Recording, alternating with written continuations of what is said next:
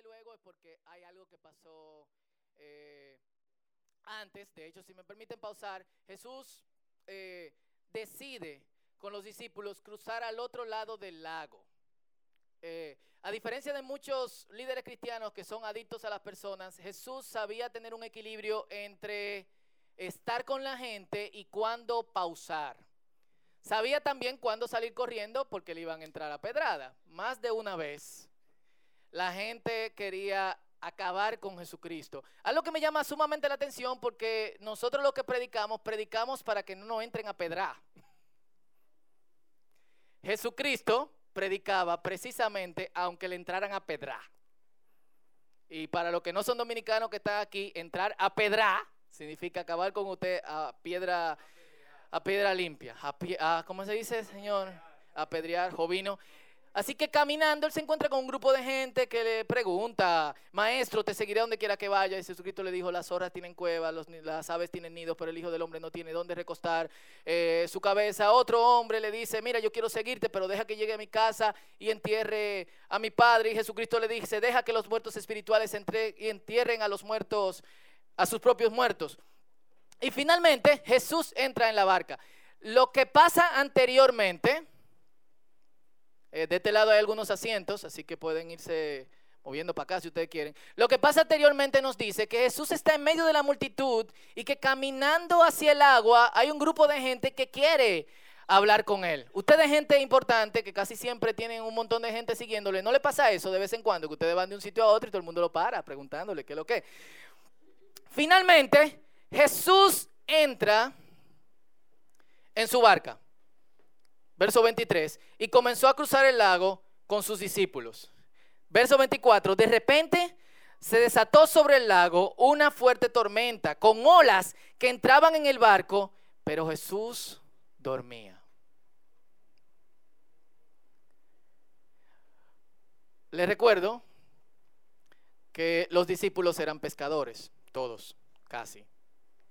Los discípulos fueron a despertarlo. Señor, sálvanos. Nos vamos a ahogar, gritaron. Jesús se paró. ¿Por qué tienen miedo? Preguntó Jesús. ¿Tienen tan poca fe? Entonces se levantó, reprendió al viento y a las olas y de repente hubo una gran calma. Los discípulos quedaron asombrados y preguntaron, ¿quién es este hombre? Hasta el viento y las olas los lo obedecen. Señor, en tus manos encomiendo mi espíritu. En el nombre de Jesús. Amén. Eh, ¿Cuánto habían leído ese pasaje antes? Perfecto. Y, yo quiero que notemos algunas cosas antes, dentro del pasaje para que luego entonces ver qué es realmente lo que yo le voy a predicar a ustedes. Estoy relajando, señores, tranquilos. Eh, todos. Generalmente cuando nosotros leemos este pasaje, principalmente pasajes que son comunes, pasamos por ellos rápidamente, incluyendo pasajes que tienen eh, poca cantidad de versos. Una de las cosas que casi nunca hacemos es que leemos antes y leemos después, a ver qué está pasando en el momento. La mayoría de nuestra lectura bíblica es devocional, es muy chulo, pero es un compromiso que la mayoría de nosotros hacemos con el fin de leer la Biblia porque hay que leerlo. Pero la Biblia no es un libro que hay que leerlo, a la Biblia hay algo que sacarle. Principalmente porque nosotros nos vemos de una u otra manera en las situaciones eh, literales y metafóricas o alegóricas en las que Jesús y sus discípulos y ciertos personajes bíblicos constantemente se vieron. Por ejemplo, si yo pregunto aquí, ¿quiénes han pasado por alguna tormenta en su vida? ¿Cuántos levantarían su mano? Todo, ¿verdad? ¿Eh? Olga. De todas esas manos, ¿cuántos quisieron decir o significaron que era una tormenta literal? Levanten su mano. ¿Cuántos eran tormentas, situaciones difíciles en sus vidas? La mayoría. Eh, ¿Y quiénes piensan que esas situaciones difíciles de alguna u otra manera van a cambiar?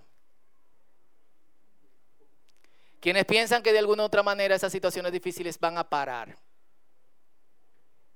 Quienes no piensan que van a parar. Quienes están preparados para la próxima tormenta. Aparentemente, muy poco de, nosotros. De hecho, eh, uno lee las situaciones o los patrones que de alguna otra manera nos indican que una tormenta puede acercarse. Pero como buen dominicano, que constantemente le dicen, viene tal tormenta, prepárense, vayan al supermercado, pónganle tape a la ventana si son de vidrio, si ustedes tienen dos puertas en la casa, abren la de atrás y también eh, la de adelante. Uno no cree que esas cuestiones pueden transformarse en una tormenta hasta el momento final, ¿sí o no? Me equivoco. Es, es así de alguna u otra eh, manera. Los discípulos entran al bote pensando lo que la mayoría de nosotros pensamos mientras caminamos con Jesús. Andamos con Jesús. Aunque el pasaje al final no indica como que, como que otra cosa. Caminamos con Él. Y mientras todas las cosas están bien, nosotros nos sentimos hasta no solamente bien, sino guardaespaldas de Jesús. En uno que otro pasaje los discípulos están despejando a todo el mundo de, Jesucristo. Los niños, no, no, no, te le que el maestro no se puede molestar. Un ciego que quiere que lo sanen, es tranquilo, cállate, que es Jesucristo el que tú le estás voceando. Eh, pero, vernos en la situación tormenta, a pesar de haber caminado con Jesús y saber que en Él estoy seguro, yo confiado estaré debajo de sus alas, yo... Eh, allí moraré. Mi refugio es Él, estaré yo de pie. Es muy chulo cantarlo y es muy chula la teoría, pero cuando tú te ves en medio de la tormenta, todos temblamos. Y de hecho, lo que nos hace ponernos de rodillas no es nuestra convicción en Dios, sino que hemos hecho de todo. La tembladera es tan grande que lo único que tú tienes que hacer es... te derrumbas. Yo no lo sé por ustedes, yo lo sé por mí. Yo lo sé porque por más situaciones eh, liosas, complicadas que yo he pasado en mi vida, de vez en cuando, cuando hay tormentas desconocidas o inesperadas, yo no pienso que lo primero es que Jesús de alguna otra forma camina conmigo y Él está tranquilo. Sino que lo único que yo estoy pensando es, why me my, mi seguridad. Y yo estoy seguro que los discípulos, una de las cosas que estaban pensando en ese momento es, ¿por qué no salimos corriendo como los tipos que él le dijo que lo siguieran y de repente como cuando él le dijo, eh, eh, no. Y mientras Jesús dormía porque está tranquilo, y le digo que leamos la Biblia con mucha atención porque cuando leemos este tipo de pasajes como que Jesús dormía, es como que es tan natural que la gente duerme en una tormenta. Ivana tuvo en un barco cuántos meses? ¿Pasaste alguna tormenta en medio del barco? ¿Dormiste? ¿Vomitaste? Eh, pero una de las cosas que Ivana nos estaba contando el otro día que estaba en casa comiendo es que aún hasta el momento final, cuando el barco se remeneaba, no hay forma de que tú aguantes. O sea, te sientes. O, me, o estoy, no te entendí mal. Te sientes como que los discípulos, la mayoría eran pecadores y están diciendo, eh, en un pasaje, en otro de los pasajes, está también en Lucas, está en Marcos, en Juan y en Mateo, hay otra versión, pero de Jesús viniendo sobre el agua. En otro de los pasajes dice que los discípulos se enojaron con Jesús y le dijeron, Señor, ¿no te das cuenta que nos hundimos? ¿Por qué duermes? ¿Qué es el tipo de oración que tú haces cuando tú dices, Señor, no caminamos contigo todo el tiempo? ¿Por qué tú no me respondes en medio de esta tormenta? ¿Sí o no? Jesús se para tranquilamente y dice, ¿por qué ustedes tienen miedo? Hombres de poca fe. Es una de las palabras eh, favoritas de Jesús. Entonces se levantó, reprendió el viento y las olas y de repente hubo una gran calma. Y me llama la atención la última pregunta. De este lado hay sillas, lo sigo diciendo, pero está bien. La respondí.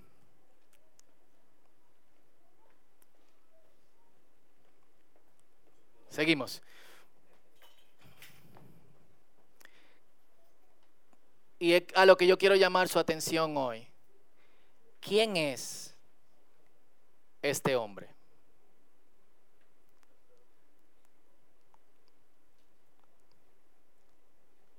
¿Quién es este tipo? ¿Es posible caminar con Jesús sin no conocerlo?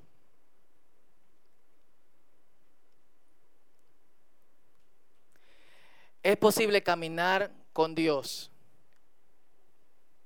y de repente no tener la menor idea con quién tú estás caminando.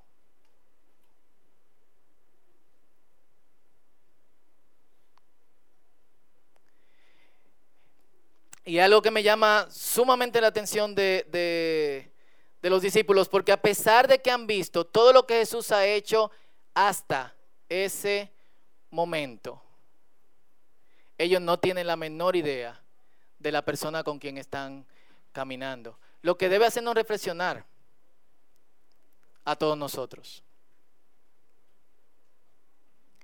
¿A qué punto yo sé con quién ando?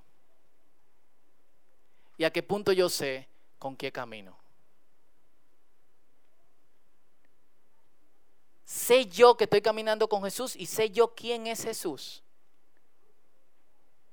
Perfecto, en teoría yo sé que Dios es amor, pero yo vivo como que Dios es amor. En teoría yo sé que mi refugio es Él y estaré yo de pie, pero yo vivo como que mi refugio es Él y que yo puedo estar de pie.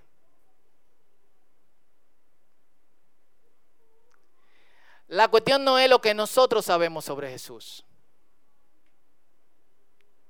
La cuestión es si nosotros vivimos como lo que sabemos de Jesús.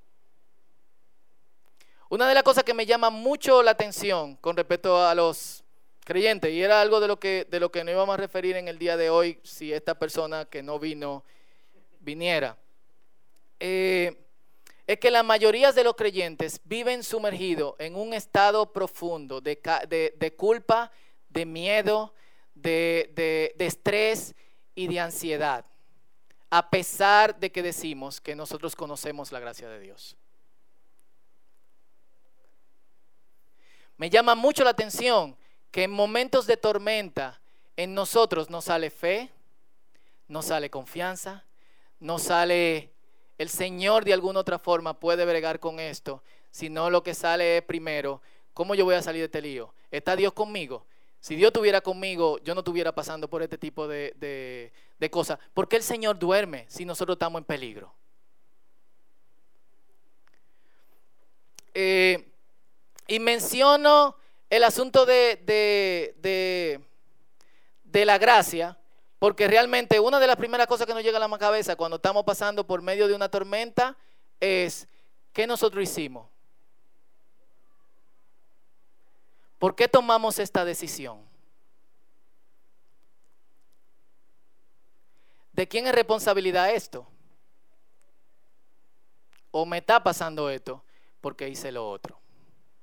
¿O me equivoco? Eh, y yendo al mensaje de la semana pasada, que la mayoría de ustedes estaban aquí, nuestro hermano Robert no, no, nos estaba predicando, hay en nosotros todavía, a pesar de que nosotros sabemos que Dios es que ha hecho el trabajo y que Dios sigue haciendo el trabajo, hay en nosotros todavía ese deseo de manipular, de controlar, de mover, de alguna u otra forma sentirnos seguros por las cosas que estamos haciendo. Y cuando dejamos de hacer, nos sentimos inseguros porque si no pasa algo, no sabemos si fue de Dios o, o no fue de Dios. Y ¿sabes tú con quién tú estás caminando? O sea, seriamente. ¿Sabes tú como creyente que caminas con Jesús? ¿Sabes tú que si Jesús nos dice que pasemos al otro lado, vamos a llegar al otro lado? ¿Quién está dando la dirección en el pasaje? ¿Quién es? Jesús. ¿Quién es que está presionando por llegar al otro lado? Jesús. ¿Quién es que dice vamos montando en el barco? Jesús. Eh, ¿Y por qué no confiamos en Jesús si Él es el que nos está dando la dirección? Eh, uno de los pasajes que más me sorprendió en estos días mientras lo leía fue en Primera de Samuel, capítulo 1. Eh, y se lo voy a leer rápidamente desde aquí. Y en Primera de Samuel, capítulo 1, empieza la historia eh, sobre Samuel. Algunos de ustedes quizás no han leído este pasaje, pero la historia es del papá de Samuel, que se llama Elcana. Elcana tiene dos esposas, una se llama Penina, la otra esposa se llama Ana. Penina tiene muchos hijos, Ana no tiene hijos. Penina relaja a Ana porque Ana no tiene hijos. A pesar de que el Cana siempre le mostraba mucho más amor a Ana, Ana se sentía eh, a menos porque Penina la, la relajaba. Eso puede ser hasta una, una canción.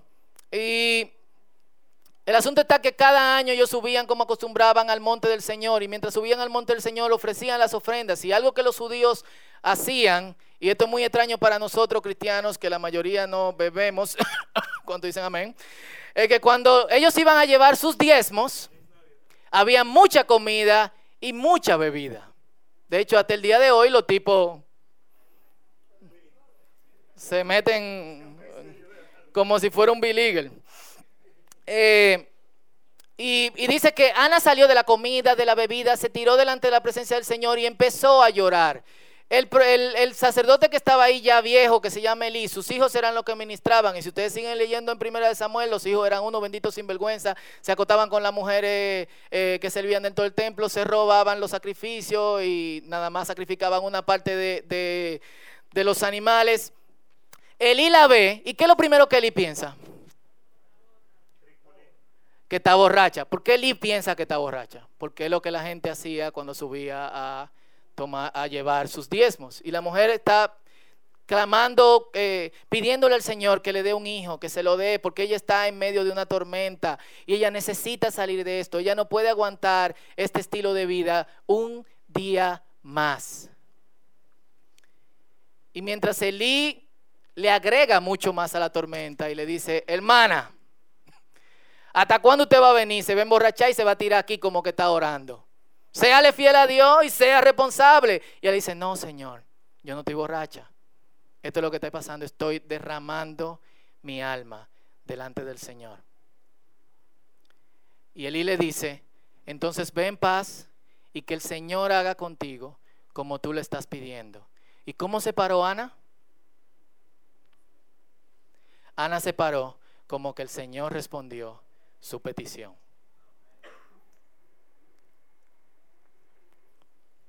Y, y eso me dejó pensando cómo yo me paro en medio de mis tormentas cuando yo derramo mi alma al Señor.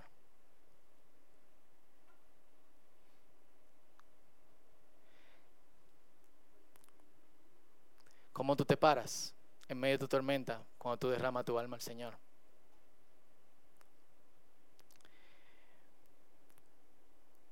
Muchas veces nosotros todavía después de pararnos de una oración nos preguntamos con quién estamos andando, quién es ese con quien nosotros no estamos, nos estamos moviendo.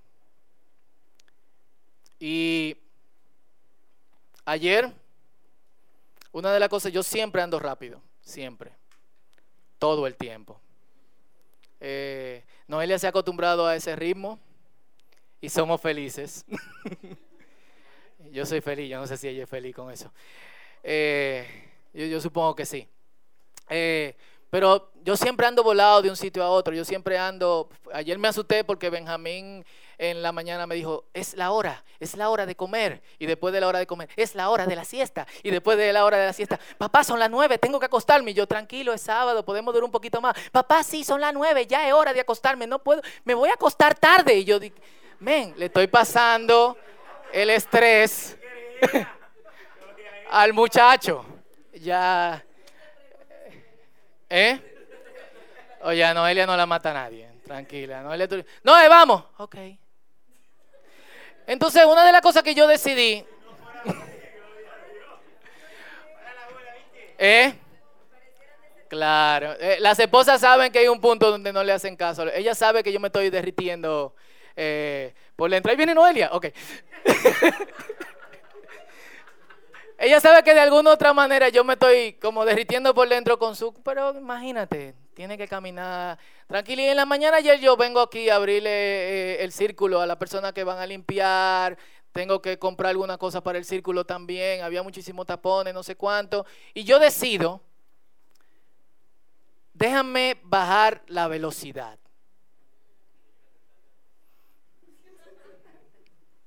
Tranquilo, déjame manejar más lento déjame caminar mucho más lento. Los que han caminado conmigo saben que yo camino rápido. Los que manejan conmigo saben que yo también manejo rápido. Eh, y bueno, señores, lo que pasa es que Jesús me dijo que vamos a pasar al otro lado. Yo confío en Él por mi vida mientras manejo en la calle de Santo Domingo. Pero algo muy ápero pasó mientras yo manejaba más lento y caminaba más lento.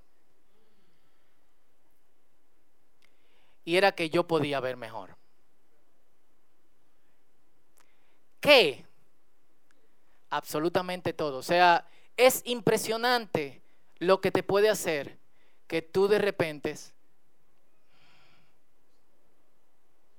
bajes el ritmo cuando estás acostumbrado a andar en, en velocidad. Bueno, ayer estábamos obligados a manejar un poquito más lento porque había bastante tapones, pero cuando yo salía, de, cuando yo salía a caminar era y pude, pude ver, entre otras cosas, que necesito andar más despacio.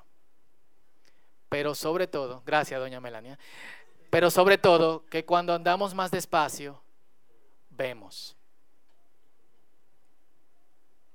Y cuando yo hablo de más despacio y de bajar la velocidad, no me refiero solamente a caminar y manejar, sino también al ritmo de vida que todos llevamos.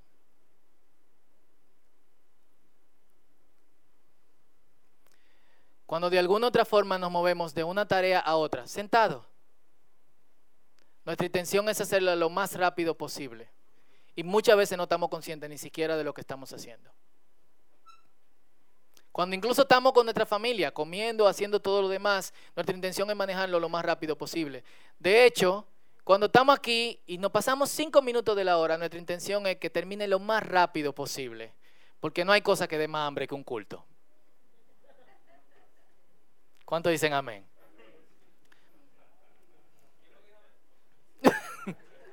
hey, full. Yo, yo salgo de aquí que mi hermano es...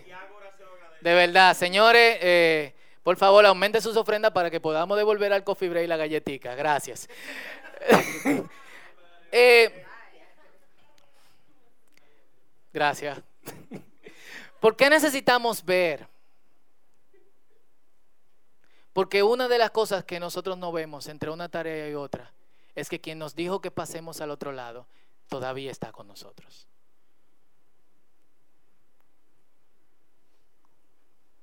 ¿Por qué necesitamos ver? Porque andamos tan rápido que ignoramos totalmente quiénes están a nuestro alrededor y eso incluye a Jesús. ¿Por qué necesitamos ver? Porque mientras estás tratando de resolver tu problema de la manera más rápida posible, te olvidas de que tienes un Dios que mete mano junto contigo. La oración no es la excusa para no hacer nada. Pero mientras haces algo, tú tienes que entender que estás siendo asistido por el, por el Señor. Y, y yo creo que de alguna otra manera, todos, y lamentablemente la sociedad nos obliga, necesitamos bajar la velocidad. Yo estoy seguro que los discípulos no sabían quién era este tipo. O sea, si ustedes revisan todos los milagros que hay, antes de Mateo capítulo 8. Podemos buscar el pasaje en, Marcos, que lo, que lo ubica, de hecho, en Mateo está después del Sermón del Monte, pero en Marcos el, el, pasaje está, bueno, en Mateo está Jesús sana el siervo de un centurión, Jesús sana un leproso. O sea, los leprosos vivían fuera de las ciudades, con una campana anunciando, no se me peguen leprosos, para que todo el mundo saliera huyendo. Jesús, cuando ve un grupo de leprosos se acerca a ellos, los sana. ¡Pum! Primer milagro. Jesús se acerca el siervo, se acerca un centurión, manda a él a que, a que sane a su siervo. Antes de llegar a la casa del centurión, el centurión se acerca a Jesús y le dice, no llegue a mi casa, que tú no eres digno de entrar en mi casa. Solamente di la palabra y el muchacho se va a sanar y el muchacho se sana. Jesús, después de ahí, se dirige a la casa de Pedro en contra de su voluntad, porque su suegra está enferma y él sabe que Jesús puede sanarla y así lo hizo. Algunos creen que por eso Jesús, eh, Pedro negó a Jesús. Eh, y de un milagro a otro, del leproso, que prácticamente algunos de nosotros hemos tenido contacto con gente que tiene lepra, tienen 50 años viviendo en San Cristóbal, apartado de todo el mundo, controlados, no se pegan, pero no pueden salir a la calle. Del siervo de un cinturón que está a punto de morir, de la suegra de Pedro, y eso es otro milagro que hermenéuticamente tenemos que discutir en otro mensaje, porque todos tenemos suegras. La mía es buena y vive lejos. Eh, ¿Cómo tú no te puedes dar cuenta de, de con quién tú estás caminando? No, en serio. Puede ser que los discípulos andaban tan rápido. Y discúlpeme por ver demasiado en el pasaje. Pero yo no puedo creer que tú andes con una persona que haga de un milagro a otro y todavía tú creas que estás en peligro. Es muy posible. De hecho, el, el martes en Alfa tuvimos una conversación bastante interesante. Uno de los muchachos, eh, ateo, de hecho, me dice, lo que yo quiero es que Dios se revele en el día de hoy. Yo quiero que salga una zarza prendida como el árbol que se le prendió a Moisés. Y yo dije, pasa. Y entonces, ¿por qué yo no lo he visto? Bueno, millones de personas no vieron lo que le pasó a Moisés. Pasa y a lo que le pasa muchos no creen. Todos los de aquí saben la historia de mi primo, que Dios lo sanó de cáncer en los huesos. Eh, y para gloria y honra de Dios, del diablo, hoy es narcotraficante. Eh, o sea, full, tranquilamente. Él te lo puede decir, por eso yo se lo digo. No hay otra forma de vivir para, eh, para él. Señores, miles de personas observaron en Sinaí la voz de Dios y el fuego y el humo que salía de la montaña. Y sin embargo, esa misma persona negaron a Dios una y otra vez en el desierto. Fueron las personas que caminaron 40 años dándole vuelta en el desierto y nunca entraron a la tierra prometida. Los discípulos se movieron de un milagro a otro y no sabían con quién están caminando. Nosotros nos movemos de una tarea a otra. Y a veces el único contacto que tenemos con Dios es el refil del domingo en la mañana. Hoy es el primer día en que muchas personas pensaron, necesito conectarme con Dios hoy. Y algunos llegaron tarde.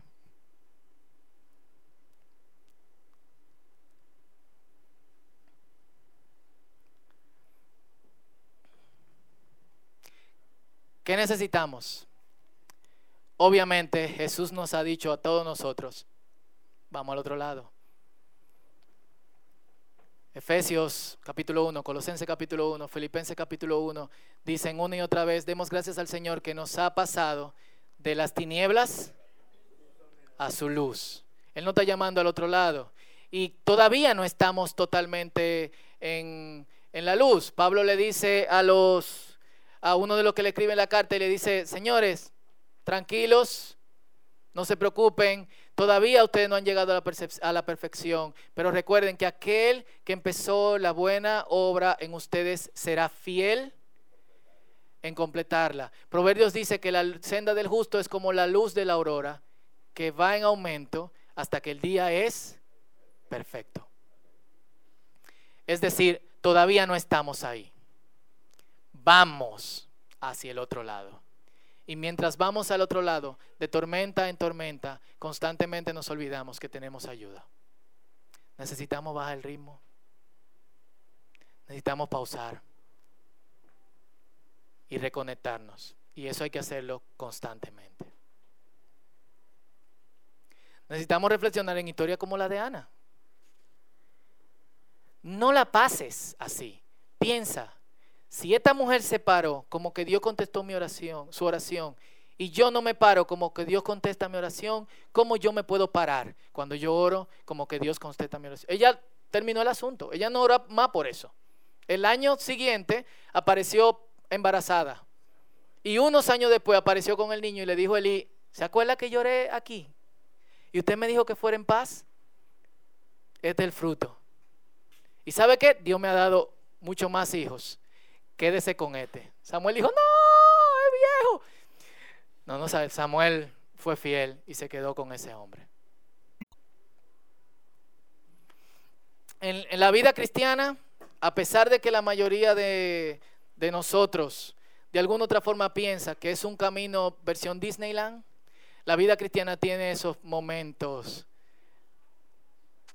terríficos. Tiene esos bajones que son insoportables. Jesucristo no nos ha dicho que eso no va a pasar. No hay un pasaje en la Biblia donde Jesús te garantice que no va a pasar por tiempos difíciles. Al contrario, Él te dice, señores, y se lo dijo a las personas antes del pasaje que estábamos leyendo, yo te voy a seguir, te voy a quedar atrás donde sea. Eh, ¿Tú sabes en qué lío tú te estás metiendo? No es que tú te metes en esto, si te engañó, te engañó el pastor, pero no te engañó Jesús lee tu Biblia. No siempre le crea al pastor.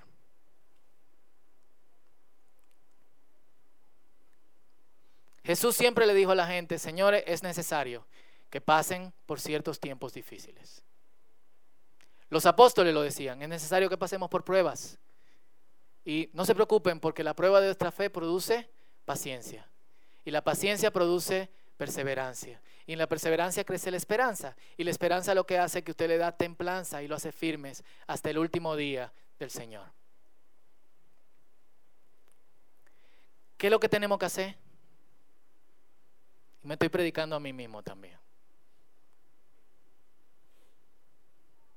Bajar el ritmo. ¿Por qué? Estamos estresados, estamos ansiosos, nos duele el cuello, la pierna, el brazo, la mente, la cabeza.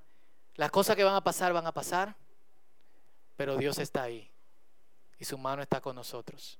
Y cuando lo despertemos, ¿por qué no respondía? No va a decir, calma. ¿Por qué tienen tan poca fe? Así que yo quiero que en este momento inclinemos nuestros rostros, porque lo mejor que nos podría pasar a nosotros es empezar a tomar una decisión de ciertos momentos en el día empezar a bajar el ritmo. Y ver. Observar. Porque después de todo estamos caminando con Jesús. Y sería muy triste que tú camines con Jesús o que Jesús esté caminando contigo, porque si tú andas rápido, Jesús Tú no estás caminando con Él, Él es el que te está cayendo atrás. Y el día final Él te diga, yo no te conozco, ¿quién tú eres? ¿Tú te imaginas ahí? Después de haber pasado cuántas horas, un domingos, cuántas horas en discipulados, cuántas horas orando. Y que cuando vaya delante de la presencia del Señor, Él te diga, ¿tú andabas conmigo? ¿Tú te acuerdas del Pedro? No, no sé quién es este tipo. ¿Quién es esta muchacha? Eh, la oscuridad se acerca, señores. Y de alguna otra manera eh, tenemos que apresurarnos, andar despacios para darnos cuenta que caminamos con, con Jesús. Entonces, cada uno de ustedes tiene sus situaciones y por favor inclinen su cabeza y cierren sus ojos. Algunas más complejas que otras. Unas semanas mejores que las otras.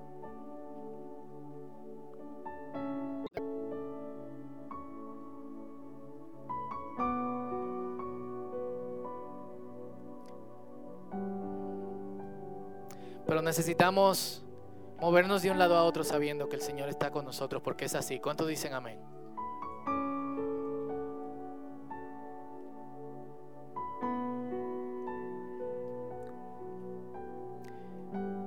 Entonces, ¿dónde estás?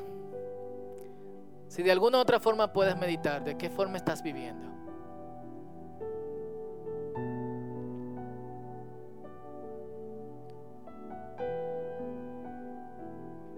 Y empezar a planear cómo puedes bajar un poco la velocidad. Porque yo creo que Dios tiene un deseo profundo de conectarse con nosotros. Y yo creo que nosotros deberíamos de tener un deseo profundo de corresponderle. ¿Cuántos dicen amén? Todo por lo que trabajamos y todo por lo que caminamos rápidamente se queda aquí en la tierra. Desnudo vinimos al mundo y al mundo y del mundo salimos también desnudos, con nada.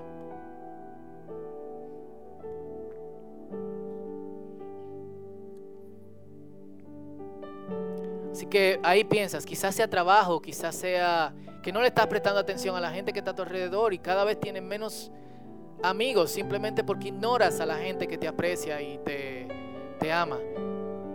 Quizás sea que tienes tanto estrés que te está ocasionando enfermedad o dolor físico. Quizás es la desesperación por pagar ciertas cosas.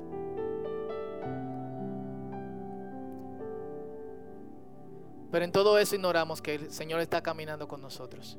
Entonces, piensa, pausa, bajemos el ritmo, haz un plan y luego yo quiero que, que, oremos. Obviamente la tarea es abrumante y no la vamos a hacer de un momento a otro, pero planea el primer paso. Planea el primer paso. Este es tu tiempo con Dios.